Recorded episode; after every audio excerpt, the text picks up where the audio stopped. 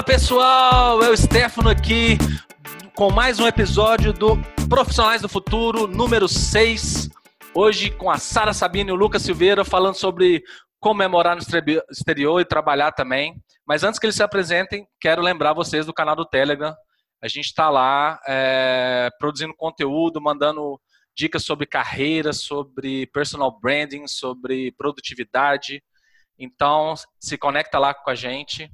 E agora, sem mais delongas, Sara Sabino e Lucas Silveira, por favor, muito obrigado pelo, pelo convite, por terem aceitado.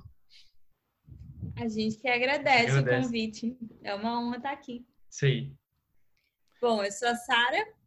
Eu sou o Lucas. E uh, um breve resumo aí sobre mim. Nasci em Brasília, morei em Brasília minha vida inteira. Sou formada em administração pela Universidade de Brasília. Logo depois do, de terminar a graduação, eu engatei no mestrado, lá mesmo, mestrado em finanças, com, mais com foco em aprendizado de máquina e métodos quantitativos. E depois do mestrado, eu comecei a trabalhar na Uber, ainda em Brasília trabalhando lá no time de operações. Passei mais ou menos dois anos na Uber. E aí, em janeiro, quer dizer, dezembro de 2018 barra janeiro de 2019, é, eu fui para o Facebook, onde eu estou trabalhando até agora. Então, faz mais ou menos um ano e meio que eu estou trabalhando no Facebook. Isso. É, bom, eu sou o Lucas, é, também é, nascido em, em Brasília, sou de Brasília, também vivi é, minha vida toda lá, onde foi que a gente se conheceu. É, eu sou formado em design pela Universidade de Brasília. É, fiz um misto ali de, da, da, parte de programação visual e projeto de produto, que aqui é mais conhecido como design industrial, mas é, acabei não seguindo a parte de, de, design industrial, segui pela parte de programação visual e, e digital. É, depois disso, é, depois de alguns estágios na área, eu consegui um estágio num estúdio bem legal em Brasília que se chama Avocado Design. E na Avocado foi onde eu construí minha minha primeira minhas primeiras oportunidades assim profissionais com lidando com clientes, é, lidando com processos de design mais complexos do que na faculdade. E depois nós viemos para cá para Dublin, onde eu passei um tempo como freelancer, é, atendendo pequenos clientes no Brasil é, por alguns motivos é, legais, eu não poderia ter clientes aqui. É, então, eu continuei trabalhando é, para o Brasil. É, a, a, gente acabou, né, tendo que é, ter conta em banco aqui e lá, então tinha uma complicação de, de, de taxas e, e tudo mais. E depois eu ingressei aqui em Dublin na Fjord, que é uma parte, é uma a Fjord Dublin, ela é um escritório um pouco diferente das outras Fjords, que ela é de ela tem um foco um, um pouquinho mais em, é, como eu poderia dizer, em pesquisa e desenvolvimento do que as outras Fjords. E é uma Fjord que fica dentro de um escritório da Accenture, então é como se fosse o escritório de design da Accenture em Dublin. Legal. E eu já vou pedir desculpa de ante, com antecedência para os ouvintes, é que depois de um ano e meio eles vão falar algumas palavras em inglês que, que já está misturando vocabulário, principalmente a Sara, que, que usa bastante. é... que agora eu trabalho em Dublin também, né? eu trabalhei na Uber e depois é, fui para o Facebook em Dublin, na Irlanda. Legal. E como é, eu lembro que eu acompanhei um pouco dessa história. Como é que foi a sua história da saída da Uber pro, pro Facebook em Dublin? Ah, foi, foi meio louca. foi bem inesperado, na verdade. É, como eu falei antes, a gente viveu a nossa vida inteira em Brasília. Na época a gente estava tava noivo, já com plano de casar em maio do ano seguinte, maio de 2019, né?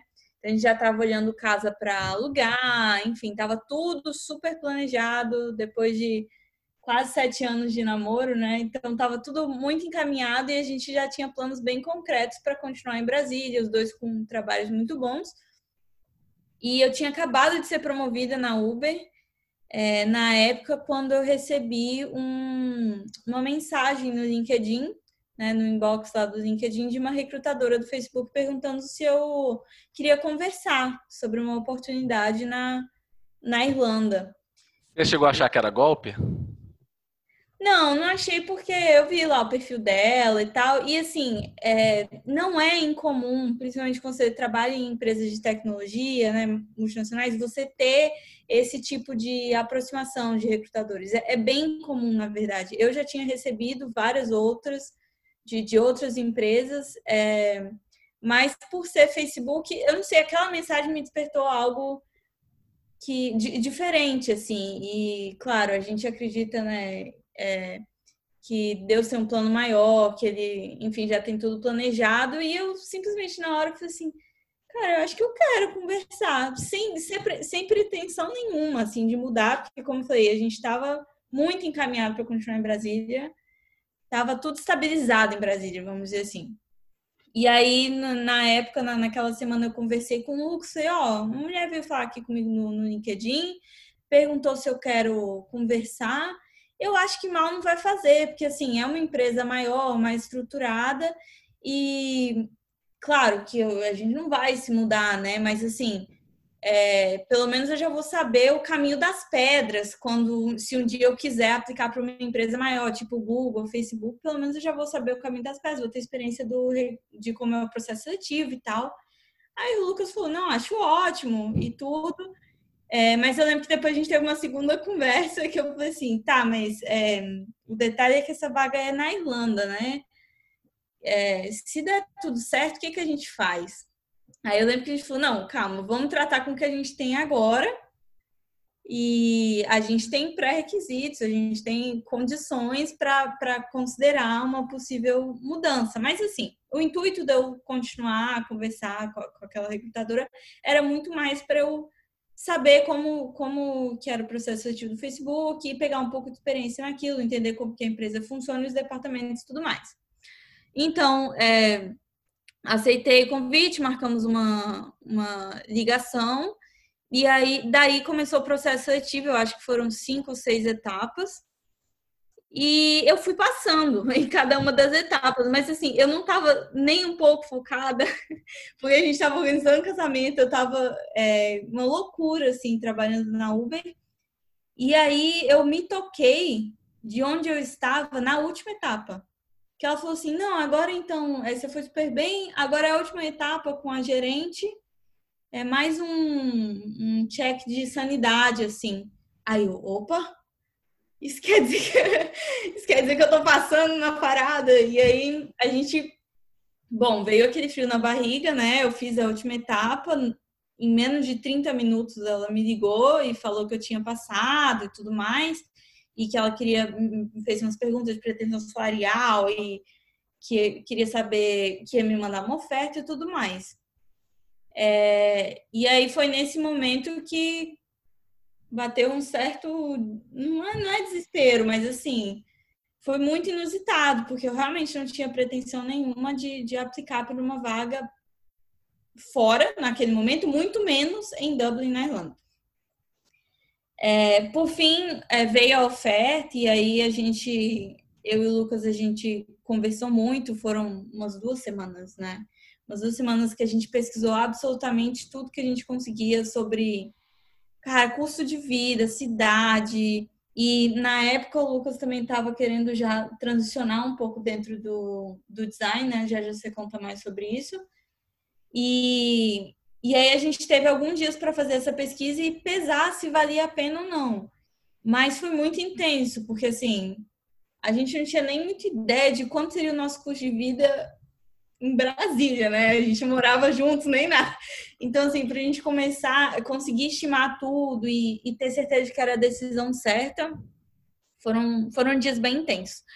Por fim, é, colocando tudo na balança, a gente chegou à conclusão que seria uma oportunidade muito boa profissionalmente para mim, mas também para o Lucas, porque aqui, é, Dublin, para quem não sabe, se tornou assim meio que um polo de tecnologia na Europa principalmente por benefícios fiscais. Então, aqui você tem tudo. Você tem Google, LinkedIn, Airbnb, é, Facebook, várias empresas de tecnologia. Daí aqui a gente viu uma possibilidade tanto para eu ter essa experiência, como para o Lucas também poder fazer a, a transição que ele já queria fazer há um tempo. Você quer falar um pouco mais sobre? Sim. É, então, é, como a Sara falou, em Brasília a gente já tinha uma certa estabilidade. É, eu já tinha ido de estagiário para. É, eu já tinha sido efetivado é, na, no estúdio que eu trabalhava, então estava tudo certo, a gente estava na correria de casamento e tudo mais, mas eu já tinha uma vontade de que o estúdio que eu trabalhava ele focava mais em é, identidade visual, é, muitas partes do, do, do processo é, é, não são só é, a, a, produção da identidade visual em si, não mas... é só a parte legal, né? É, é, é, não é só, só aquela parte de, de, de lapidar o produto final, né, o, o produto tangível, né, mas, assim, é, a, a Avocado utiliza muitos processos de design de serviços e, e, e, é uma, e os projetos são é, composto de, uma, de longas conversas com os clientes, então é, é tem essa parte é, bem completa, assim, é, esse, esse approach bem completo é, da parte do design, mas eu queria trabalhar, eu tinha muita vontade de também trabalhar com a parte de design digital, com a parte de design de produto digital, para ser mais preciso.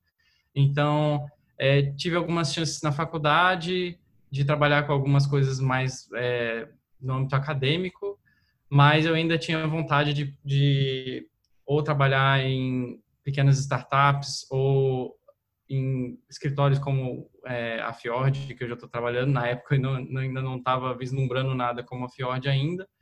Mas... É só, só para quem não é da área de design, tipo, a Fjord é um dos lugares de todo mundo deseja trabalhar um dia, né?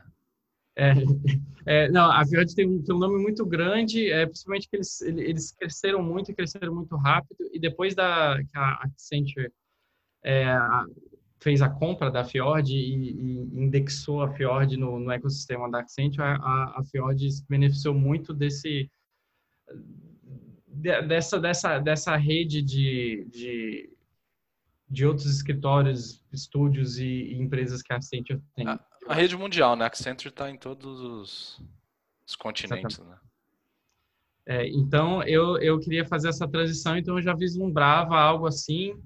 É, eu desenvolvi algumas coisas pessoais, mas eu estava muito feliz na Avocado e, e queria continuar lá.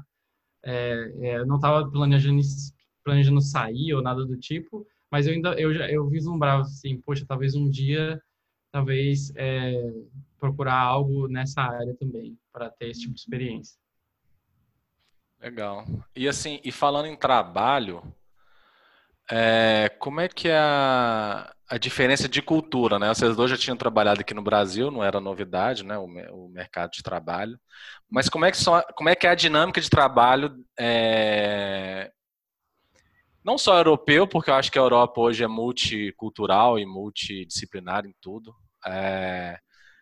O que, que vocês conseguiriam me falar de, de diferença em trabalhar no escritório aqui no Brasil e no escritório fora? Bom, acho que para mim eu não senti muita diferença é, na cultura de trabalho, porque eu já trabalhava numa empresa de tecnologia, né, num ritmo muito acelerado. É, a cultura de empresas de tecnologia são, são muito parecidas. Então, eu já trabalhava em inglês, né? Praticamente tudo que eu produzia, escrevia tinha que ser em inglês, a maioria das reuniões eram em inglês. Então, eu já estava acostumada a, a trabalhar no mesmo ritmo e trabalhar mais em inglês do que em português, né? Mas vindo para cá, eu acho que, e inclusive era um dos fatores que eu buscava também numa próxima posição, é que eu vejo que aqui eles valorizam mais o equilíbrio entre sua vida pessoal e sua vida do trabalho. É, eu acho que a gente no Brasil, a gente tem uma cultura muito boa de mão na massa, de assim, de não, muitas vezes nem medir muitos limites, sabe? E, e fazer o que for necessário, ficar no escritório até tarde. Claro, existem empresas e empresas, mas assim, a gente vê até pelos brasileiros que trabalham aqui, é, em café, em restaurante, que eles são muito reconhecidos por isso, por não não medirem muitos, muitos esforços, assim, fazerem até mais do que são contratados para fazer. Existem exceções, existem, mas o, o brasileiro é visto, pelo menos aqui na realidade que a gente está, como um povo muito trabalhador. Né? E aqui não que eles não sejam trabalhadores, mas a, a delimitação de onde o trabalho se encerra, é, eu acho que é bem mais clara. Então, tem mais a cultura de 9 a 5, né? As pessoas é, respeitam mais, assim, não te não mandar e-mail depois das seis, é, não te mandar mensagem lá no chat do trabalho antes de nove, entendeu? Se você manda um, um ping lá oito da manhã, as pessoas já, já comentam assim, nossa, mas você gosta de acordar cedo, né? Sim, no Brasil eu nunca tinha passado por experiências assim, era quase 24 horas online, né? É, então, acho que esse é um fator.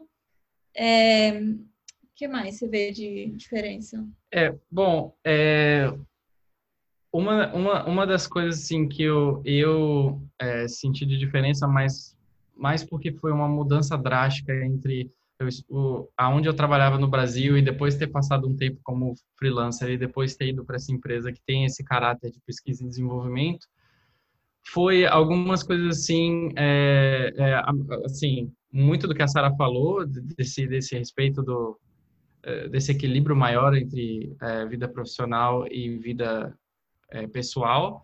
É, eu confesso que no Brasil era muito bem, né? Onde eu trabalhava era muito, o equilíbrio era muito, muito, muito bom. Mas era um lugar muito pequeno, com, com menos pessoas para se gerir, então as pessoas se conheciam mais, conviviam mais.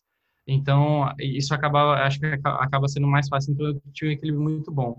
Mas o que mudou muito para mim foi essa cultura de trabalhar num lugar focado em pesquisa e desenvolvimento que realmente tem espaço para você, por exemplo, eles usam o termo lá que é, no banco, né? Literalmente como se fosse no banco de um time de futebol ou, ou seja qual, qualquer outro esporte.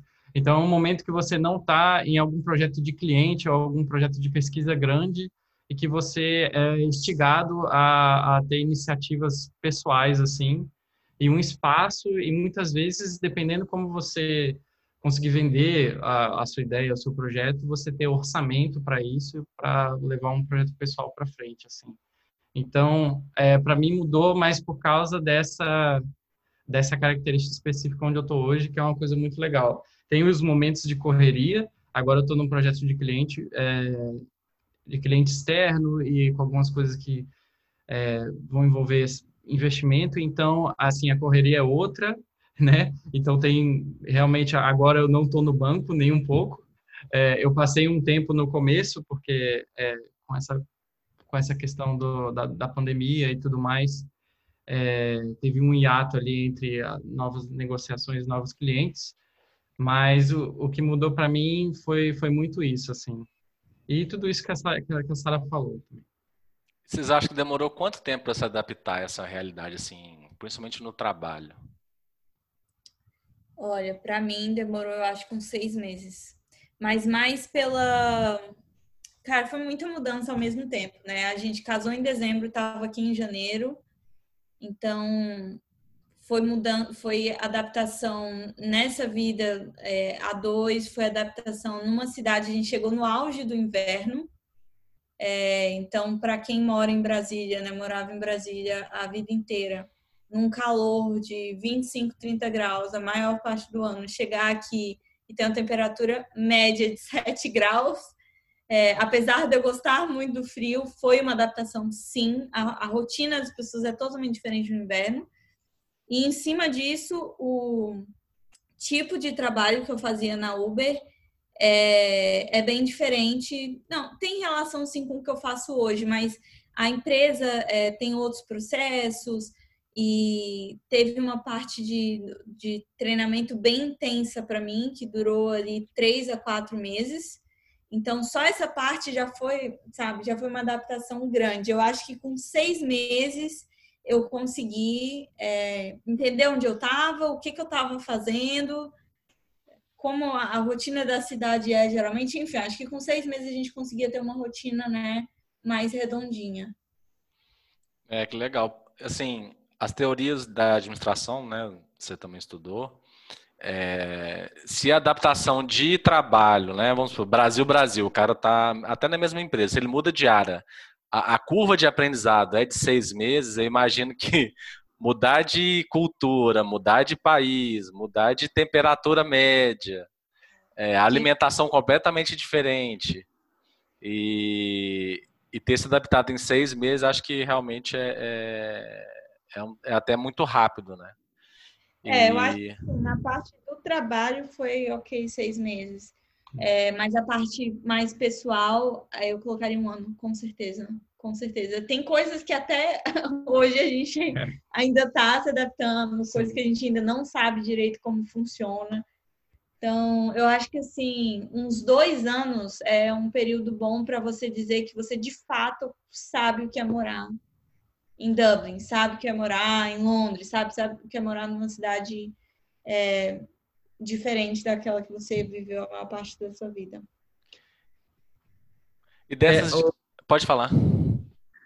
É, e uma coisa também que a gente teve sorte, principalmente eu, que como a gente veio é, com uma proposta de trabalho da Sara, né, e eu vim, é, né, eu saí do meu emprego no Brasil e vim aqui, e depois fiquei de casa trabalhando como, como freelancer, eu também, principalmente eu, tive a sorte de, assim, depois que a gente é, começou a ter realmente um círculo social aqui de amigos e, e tanto os amigos que a Sara fez no trabalho e amigos que a gente fez outros círculos como igreja e tudo mais, a gente é, continuou, a gente a gente teve a oportunidade de assim desenvolver um pouco mais o inglês, a gente já falava inglês, mas assim realmente pegar ali a, a, a musculatura de, de, de falar no dia a dia, de perder a vergonha e de, e de, de confiar mais, ter, ter mais autoconfiança na hora de falar. Então a gente teve, conseguiu um círculo social rápido, né? E principalmente porque sala, o time da Sara é, são todos de brasileiros, a gente conseguiu criar essa musculatura. Eu principalmente depois de é, sete, oito meses aqui, poder entrar no, no âmbito é, de trabalho uh, de uma maneira menos traumática e um pouco mais fácil, já já acostumado a, a se comunicar de uma maneira é, tranquila. Nós não somos é, bilíngues ou nada do tipo. Somos, somos bilíngues. É, estamos, chegaremos lá, mas é, nós não, não temos um, um, um, um, inglês perfeito que, que a gente fala sem pensar e, e tudo mais, ainda tem nossos muitos erros e nossos micos que a gente paga no dia a dia, mas é, a gente teve essa oportunidade de desenvolver essa musculatura antes de ir pro, pro, pro vamos ver ali do trabalho. Então... Acho que é muito interessante você falar isso e aqui no Brasil ainda tem muita a, aquela coisa do cursinho de, de inglês e todo mundo uma hora na vida faz, seja na escola mesmo. Eu estudei em escola pública e tinha inglês. É, mas só quando eu fui para o Canadá é que eu entendi, poxa, eu não falo nada, nada. Uhum. E a, a própria é, é, mulher, né, moça que me recebeu, falou assim: Eu não entendo nada do que você fala. E assim, e, e, é legal porque ela, pelo menos, ela estava acostumada a receber estrangeira, ela tinha boa vontade de explicar ou de pedir para falar mais devagar, que ela ia entender e tal, não sei o quê. E, eu acho que até no episódio que eu conversei com a Bárbara, que é minha amiga, ela, fez um curso de finanças em Londres, na London School of Business and Finance, e aí ela também fala que, cara, foi um investimento muito melhor do que eu fazer dois, três anos de curso para chegar no nível avançado da escola e depois descobrir que eu também não falo, não falo nada, assim. É... E essa vivência, ela é muito boa, muito boa. E, assim, uma coisa que eu falo muito com com quem me conhece é, cara, inglês não é só saber traduzir, não é só saber falar. Tem uma questão de cultura, tem vários ditados que são coisas da cultura local, inclusive, né? Sim. Então, mesmo que você fale o inglês americano, você vai chegar no, né, no, Reino Unido ou no outro país que fala inglês, Canadá, até no Canadá, que é, meio, é, é bem perto ali dos Estados Unidos, e é, principalmente na parte mais oeste, é, é, muito influenciado pelos Estados Unidos. Eles falam de um jeito diferente, eles têm as coisas dele, né? O canadense é muito diferente, é um americano melhor, como eles falam, né? A gente é muito melhor do que os americanos. E, não, e não adianta a gente fazer um cursinho e achar que está pronto para morar fora, né? Eu acho que o, o, legal da história de vocês é que não estava nem no radar, né? Do tipo, devia estar tá assim, ah, quem sabe um dia, mais para frente. Principalmente quando tá, você está pensando em casamento, né? Você não está pensando que, nossa, vou casar e vou pular fora. Não é assim. É. Tem a adaptação é. do casamento mesmo, então. Assim, eu sempre tive vontade de morar fora. É, o, o, Lucas também, né, teve até uma oportunidade de fazer aquele programa lá Ciência Sem Fronteira, acabou não indo no final, mas assim, a gente tinha vontade e plano de morar fora, mas na nossa cabeça seria, vamos casar, passar uns dois, três anos juntando grana, porque planejamento financeiro é um pilar essencial para isso, e aí vamos. Mas veio antes, né? Deus mandou essa oportunidade antes. E sem dúvidas, essa parte do inglês é um ponto grande de adaptação. Aqui eles têm um sotaque muito característico, então tem coisas que realmente parece que eles estão falando outra língua até hoje. Tipo assim, vamos resolver pepino da luz, do gás. Às vezes a gente tem que ligar duas, três vezes para conseguir entender o que, que eles falam, sabe? Para pegar outra pessoa que fala melhor. e não tenho vergonha de dizer isso, que realmente é muito diferente. Assim, Exatamente. eles falam bem para dentro não, eles usam expressões diferentes. É, e, e, faz parte da adaptação, mas eu acho que inglês hoje, é, sem dúvidas, é algo assim essencial. Você tem que pelo menos se expor ao inglês. O Lucas fala muito disso, né? Sabe, tenta pelo você não pode estudar um, um material didático ali concreto. Se expõe ao inglês vendo filme sem legenda, entendeu? No meu caso, é, e, e, eu admito que foi um privilégio, sim. Eu fiz inglês ali, eu acho que a partir dos, sei lá, sete, oito anos de idade.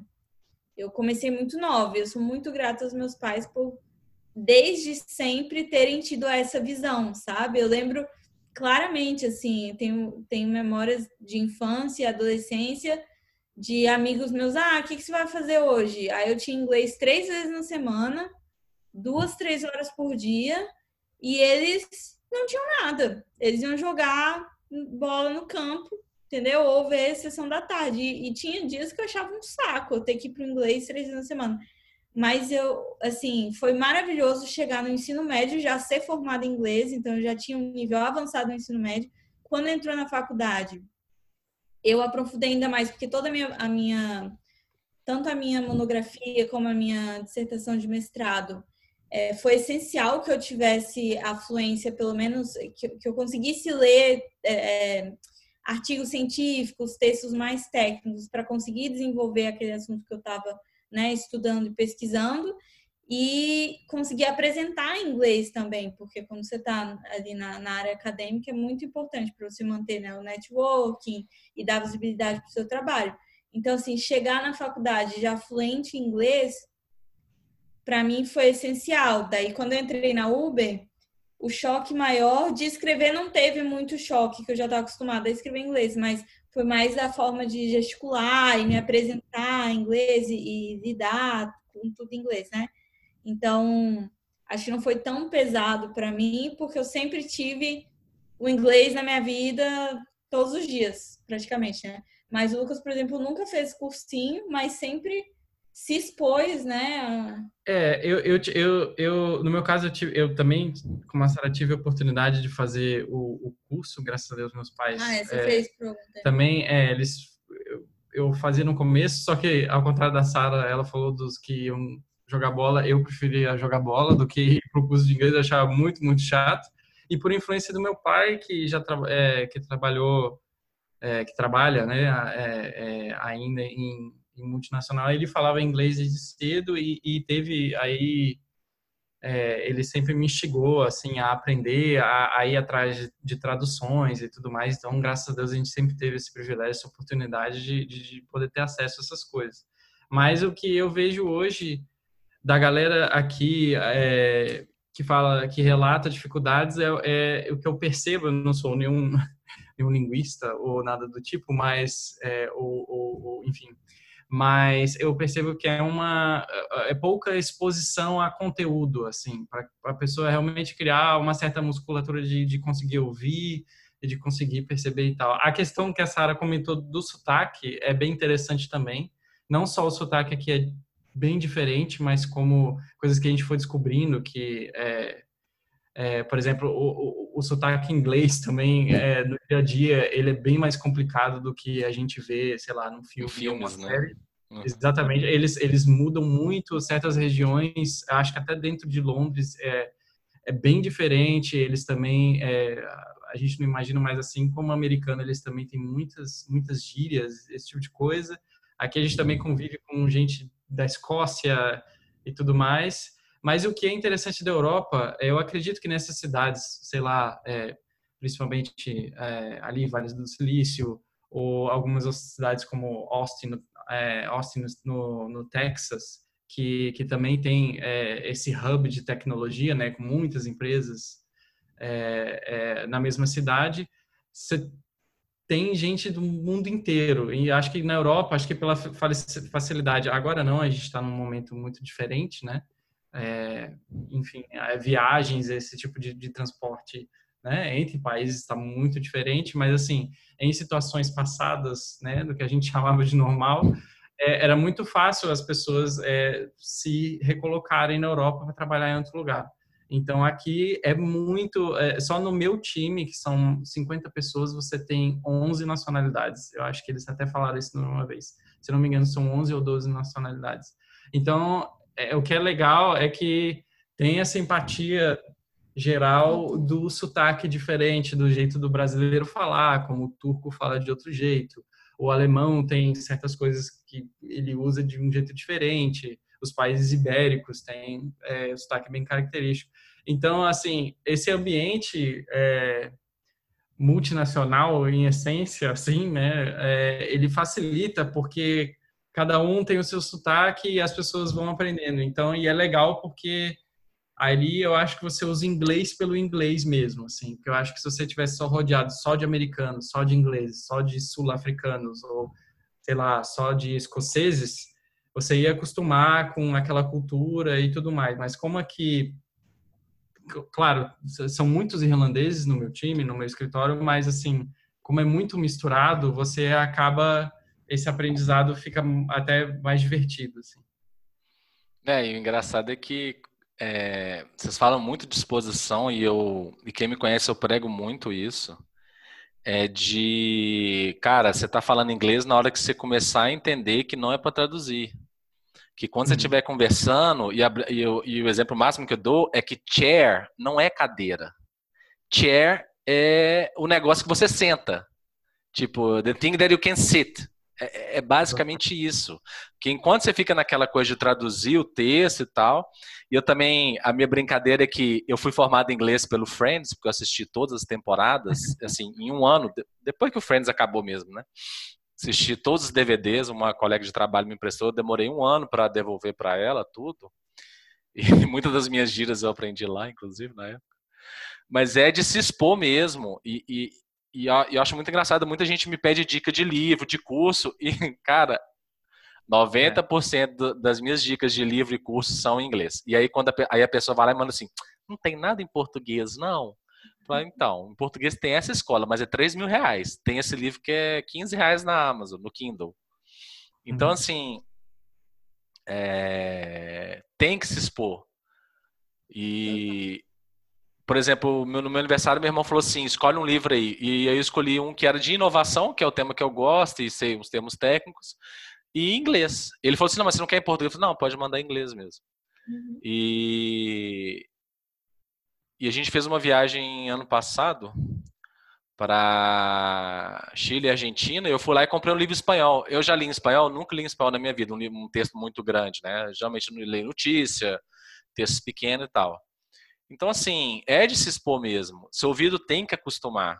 E eu acho uma coisa muito legal da história de vocês é que, mesmo não, não, não sendo aquele, aquele casal, né, que estava programando e sonhando em, em, um dia morar na Europa e olhando tudo e olhando como é que faz visto, com visto de trabalho e tal, acabou acontecendo e vocês estavam preparados para isso.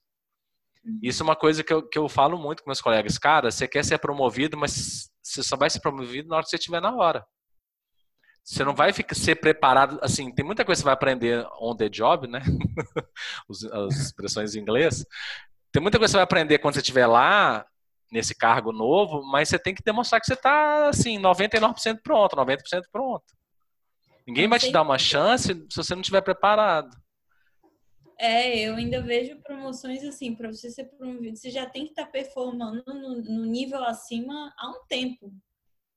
Né? Não é que é muito raro você, você ter uma promoção, pelo menos em empresas de tecnologia, assim, que tem uma competição muito grande dentro, todo mundo é super competente, né, e muito motivado e tal, você ser promovido como uma aposta, sabe? Ah, não, eu, eu vou passar a Sara para esse nível aqui porque eu acho que ela dá conta. Não, você já tem que estar tá mostrando que você dá conta há um tempo. Então, com certeza, eu acho que isso vale para a vida, assim. Você tem que estar tá pronto para se o seu objetivo é chegar em tal lugar, numa multinacional, e nessa multinacional, você sabe que o inglês é essencial, você já tem que estar com essa habilidade, ou pelo menos estar com algum projeto para desenvolver né, essa habilidade. É, a brincadeira é que todo brasileiro tem inglês e espanhol intermediário, né? Todo mundo coloca isso no currículo. e o que, que vocês acham que, assim, além das barreiras linguísticas, é, e né, talvez as multiculturais também, qual que foi a maior dificuldade, assim, se vocês pudessem escolher uma, assim, de adaptação? Cara, eu acho que foi saudade dos amigos e da família, assim. É, essa parte pega até hoje, né? É. Assim, é. foi, eu acho que a segunda vez na minha vida que eu senti uma saudade que dói, assim. Você fala, cara, o que que eu tô sentindo? Que angústia é essa? E aí, no final, cheguei à conclusão que era simplesmente saudade mesmo. Mas a gente entende que, é, da forma como tudo se encaixou, né? O, o timing de como tudo aconteceu e a, a gente não tem dúvida alguma de que era para a gente vir no tempo que a gente veio e que é para a gente estar tá aqui nesse momento. Assim. A gente não tem dúvida disso, mas acho que a saudade dos amigos né? Saudade da, da família e dos amigos, para mim, é o que mais pega.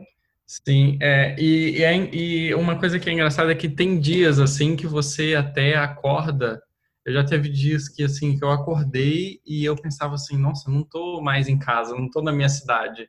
Então, tem umas coisas, assim, que às vezes você você se sente num lugar alienígena. Apesar daqui ser, ser sabe, no meio da Europa, um, um, um país rico e, e, com a facilidade do inglês, né? Porque aqui, por exemplo, é, a gente conheceu é, gente até da Uber e, e, de outros lugares que trabalharam em Berlim, por exemplo, que obviamente a língua de Berlim é alemão, mas em Berlim se fala tanto inglês que é muito fácil se comunicar em inglês em Berlim. Aqui nem essa dificuldade de uma, de uma, vamos dizer assim, de uma terceira língua a gente tem, assim. E mesmo assim, tem dias que você fica é, é, com vontade de, de, de voltar para casa. E é uma coisa que a gente brinca, é, principalmente eu, assim, que eu tenho um, um literalmente no meu time, é, um brasileiro, e tenho outros amigos brasileiros no, no prédio também, na, na, na, parte de engenharia, é, inclusive gente de Brasília. É, e como você, os dias assim de imersão, que tem muitas, sei lá, reuniões e tudo mais, e, e você está explicando um projeto, é, por mais que você até esqueça que você está falando outra língua e está em outro lugar, a, aquilo ali vai te minando que chega no final do dia você não quer falar mais com, com ninguém. Eu falo assim, é, Sara, hoje, hoje você não pode falar uma palavra diferente que não seja português, entendeu? Não fale bowl, fale cumbuca para mim hoje, porque eu não. Vou fazer um não, bowl de salada, a cumbuca, amor. Exatamente. Tem dias, tem dias no, principalmente no escritório, antes de, de, de, de tudo isso aí, com, com a advento do Covid-19 que a gente teve é, recentemente, é, quando estava é, tudo tranquilo, até uns dias que eu precisava fazer um trabalho muito focado e estava um dia sem reunião e tudo mais, eu, eu falava assim, cara, hoje, eu, hoje eu, eu tô um dia que eu não quero falar com ninguém.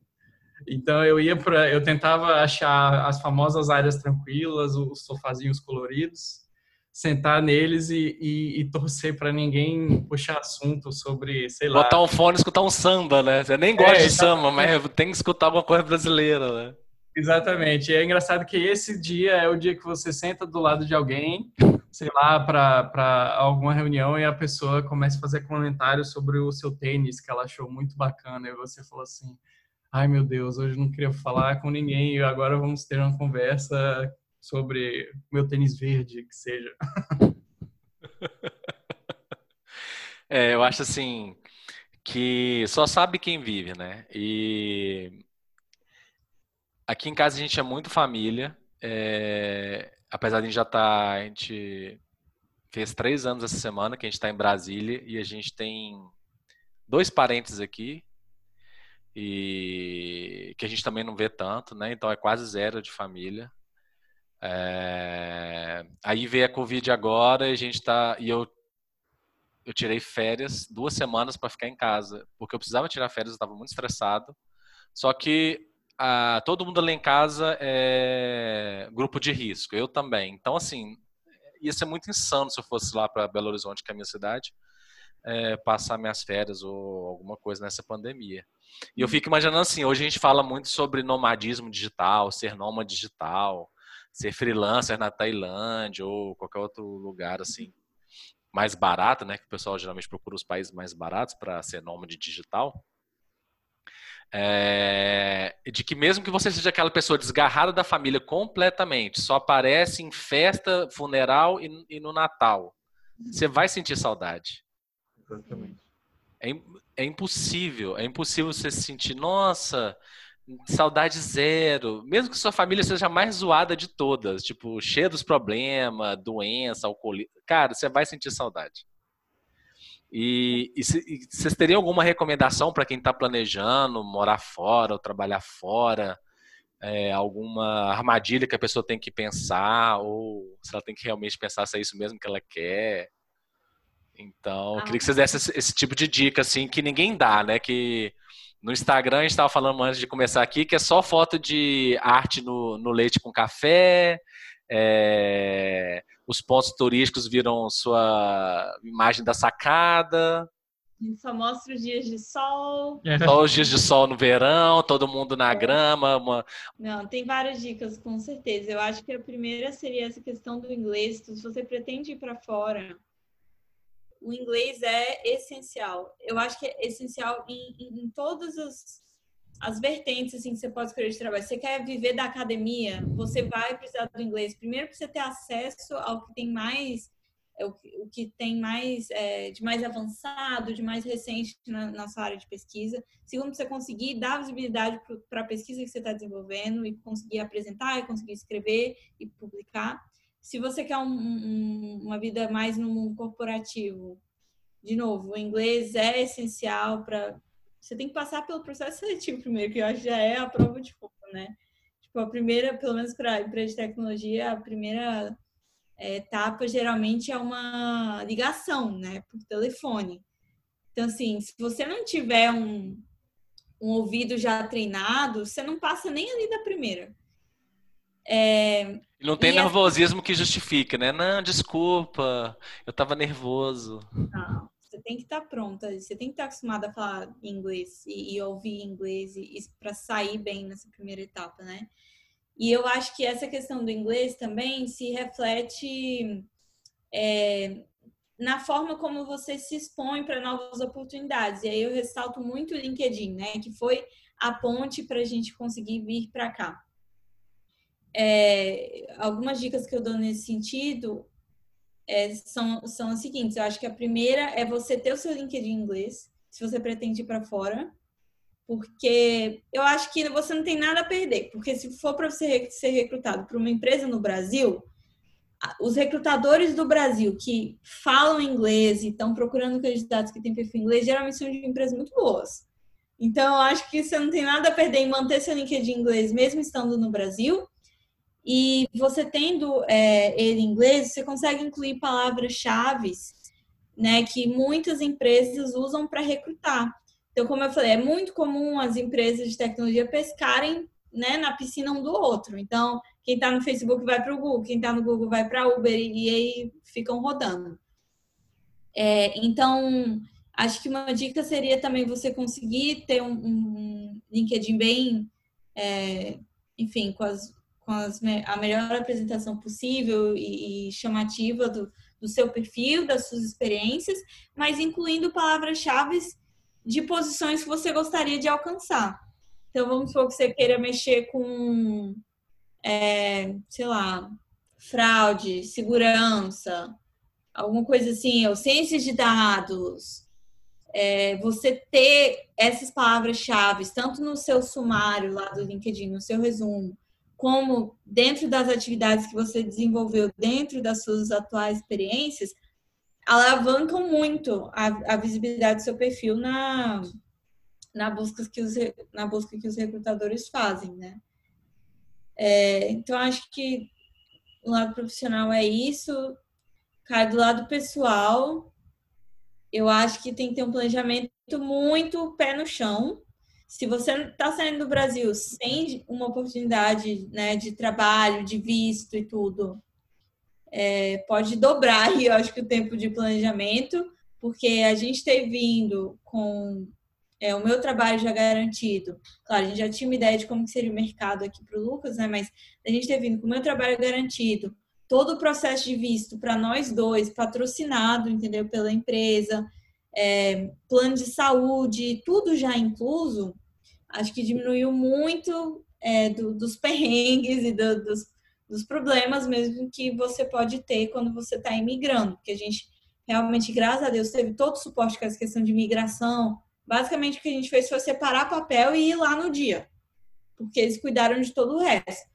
Quando você não está nesse cenário de sair do Brasil já com, com uma oportunidade assim engatilhada, é, tudo isso tem que ser levado em consideração, sabe? Eu acho que o pilar financeiro é a base de tudo. Você tem que ter uma reserva para você viver aí uns seis meses, um ano, entendeu? Vivendo e gastando em euro, dólar, mas com a reserva em reais. Então, essa reserva tem que ser boa mesmo.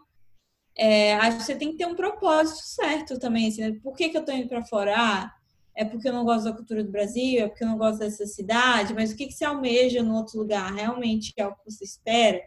Porque, como você falou mesmo, não são só flores. É, essa questão do clima tem que ser pesquisada. Eu, vou ser sincera, eu, eu subestimei bastante, uhum. porque eu sempre reclamei do calor de Brasília, sempre. Nunca gostei de calor, amo frio. Toda vez que eu viajava, né, para lugar frio, eu, nossa, quero viver no frio, é tão mais elegante. E quando a gente veio para cá, a gente já sabia que chovia e ventava muito. Mas eu não sabia o que, que era andar 25 minutos até o trabalho debaixo de chuva. Entendeu? E chegar no trabalho que o relógio até entrou no modo lá natação, porque acumulou tanta água entre o meu casaco e o relógio que ele entendeu que eu estava nadando. Tipo, você não conseguiu usar um tênis que você sempre usou, porque você tem que usar uma galocha impermeável. É, aqui, só para o pessoal ter uma ideia do vento, só um, a título de curiosidade, eu já eu tenho relatos, ou seja, é, é, eu tenho amigos que foram testemunhas oculares de velhinhas caindo na rua sendo jogadas pelo vento, assim, sabe? Aqui o vento realmente você, a gente já tropeçou e quase caiu várias Nem vezes. Nem precisa ir longe. Por causa de correntes de vento, né? Quase toda semana. Sair para fazer compras, a gente tem aquele carrinho, muita gente fala carrinho de vó, né? Aquele carrinho assim de, de feira, né? A gente tem um carrinho aqui, não tem carro, faz tudo a pé. É assim, toda semana. Eu sou carregada com carrinho, entendeu? É ele voando aqui assim no braço. Então, isso foi algo que eu, eu particularmente, eu subestimei a adaptação ao clima, porque muda, impacta completamente sua rotina, o que você vai é, vestir e tal. É, acho que outros fatores devem ser levados em consideração também, é tipo, como é a, o sistema de saúde do lugar que você está indo, porque muita gente tem a ideia de que, ah, não, mas a Europa é primeiro mundo, vai ser, vai ser ótimo na Irlanda, particularmente, eu posso dizer que o Brasil é melhor. Em termos de saúde, é sem dúvida, e todos os brasileiros falam isso. Então, são coisas assim. Acho que tem que pensar nos pilares do, do que é viver bem, aonde você está agora, e tentar descobrir como que isso acontece no, no país para qual você pretende ir. Porque não dá para subestimar. A gente teve várias surpresas né, nesse sentido. É, e, bom, o que eu tenho de dica, só para é, complementar o que a Sara falou, é, é, essas diversas pesquisas sobre ah, como é o sistema de saúde, como é o clima, como é o mercado, com certeza, né? São coisas que as pessoas, acho que todo mundo já espera que vai ter que fazer. E uma coisa interessante da minha experiência pessoal é que quando eu vim para cá e chegando aqui eu tinha, eu não tinha tanto, como foi muita correria, eu não tive tanto tempo quanto gostaria de, de pesquisar como era o mercado e como eu poderia me encaixar no mercado daqui. Então, eu, no meu ledo engano, querendo trabalhar com, por exemplo, produtos digitais, eu falei assim: ah, eu acho que vai ser muito mais fácil, ao invés de correr atrás de é, escritórios que fazem produtos grandes do zero, é, talvez eu consiga vagas em startups menores e, e, coisas que estão começando e coisas assim. E o meu começo aqui foi muito esse, né? Porque eu tinha esse achismo é, de, sei lá, de experiência, de conversa que eu tive mais do mercado brasileiro, onde isso, de certa forma, acontecia, pelo menos na, na minha época e no meu ciclo é, profissional de Brasília, coisas pequenas, é, começando, é, escritórios pequenos, esse tipo de coisa. E quando eu cheguei aqui, eu consegui alguns contatos com, alguma, com algumas startups pequenas, consegui é, algumas entrevistas, é, alguns vários cafés na cidade é, para falando com, é, com muitos CEOs de empresas de três pessoas uhum. e, e, e, foi uma coisa que foi um choque porque as primeiras eu percebia que eu não era é, eu não estava nem nada perto do que eles estavam procurando eles estavam procurando alguém primeiro com um pouco mais de experiência né? A gente sempre tem essa coisa, ah, as pessoas sempre estão procurando pessoas com experiências, mas não é nem isso. É, eles estavam é, buscando pessoas muito mais generalistas, talvez, por exemplo, no meu caso específico, é, designers que já sabiam é, muita coisa sobre desenvolvimento, ou talvez alguém que já tinha é, é, é, participado de outras startups. Então, por exemplo, essa minha busca por pequenas startups, por achar que ia ser um pouco mais tranquilo, ela foi um, um, uma coisa bem errada assim do começo e eu mudei o meu foco. Eu comecei a, a pesquisar os escritórios onde eu, onde eu poderia me encaixar, onde, times maiores onde realmente eu poderia pegar né, a meu, o meu, meu, meu conjunto de habilidades e poder aplicar numa parte do processo. Então, eu comecei a buscar empresas maiores e comecei a ter uma, uma resposta maior desse tipo de empresa, porque realmente era um lugar que eu me encaixava, porque no meu caso eu não sou um generalista, eu não faço várias coisas, é uma área, é, é, é uma área nova ainda para mim, né? Eu tenho seis meses de experiência, literalmente, né? Profissional. Então, é, esse tipo de pesquisa, ela é complicada, eu acho que exige muito é, de você, a sua rede de contatos e você buscar falar com pessoas e, e para descobrir essas nuances da realidade do mercado porque é, infelizmente não tive muito tempo, a gente foi numa correria muito grande, então eu fui né, é, trocando as rodas do carro com ele andando, então, é, pois é, é, isso, assim, o, o, quanto mais as pessoas puderem ver essas nuances da realidade, assim, não só, ah, o mercado de TI, ele é muito é, bom nesse lugar, sim, ele é muito bom, é, aqui o mercado de design também é muito bom, mas, assim, ele é bem diferente até termos assim até eu não sabia eu, eu, até a gente teve essa conversa um pouco antes eu não sabia o termo certo que eles usavam para definir o que eu fazia. Então eu usei um termo errado um tempão assim até hoje eu, eu mudei ainda bem que o LinkedIn você pode mudar tudo. E eu até mudei coisas passadas assim porque eu assim cara eu me nomeava errado na verdade eu não sabia fazer isso.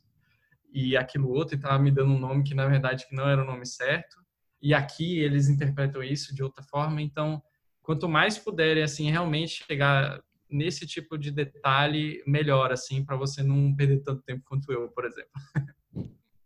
Cara, só dica valiosa. Essa semana, inclusive, eu tava assim, ai, meu LinkedIn tá todo em inglês, mas eu não sei se eu vou para fora agora. Eu tava pensando, o LinkedIn te dá a opção de ter um um inglês e um português. Né? É, um bilíngue, até trilingue, inclusive. Eu, ah. Quando eu abri o meu LinkedIn, eu fiz até um em francês, mas esse eu desativei. É, porque eu não ia saber falar, né? Se me ligassem de algum país que falasse francês, né? O Quebec, ou sei lá, Senegal, ou até da própria é. França, eu não ia conseguir falar nada, nada. Então eu desativei. E aí, como dava trabalho, toda vez que eu tinha que mudar alguma coisa no LinkedIn, tinha que mudar em português e inglês, eu deixei só em inglês. Só que essa semana eu fiquei assim, poxa, mas sei lá, 90% dos meus contatos no LinkedIn é, são brasileiros, né? Então, mas o engraçado é que eu já percebi que tem muita gente que, que começa a me seguir no LinkedIn sem me pedir contato, né? Porque meu currículo é em inglês. Então, assim, é, líderes de, de TI, de, de, startups em vários lugares, como eu trabalho com inovação, é, eles se conectam e tal, assim, nem sempre é para vender alguma coisa ou vender algum produto e tal.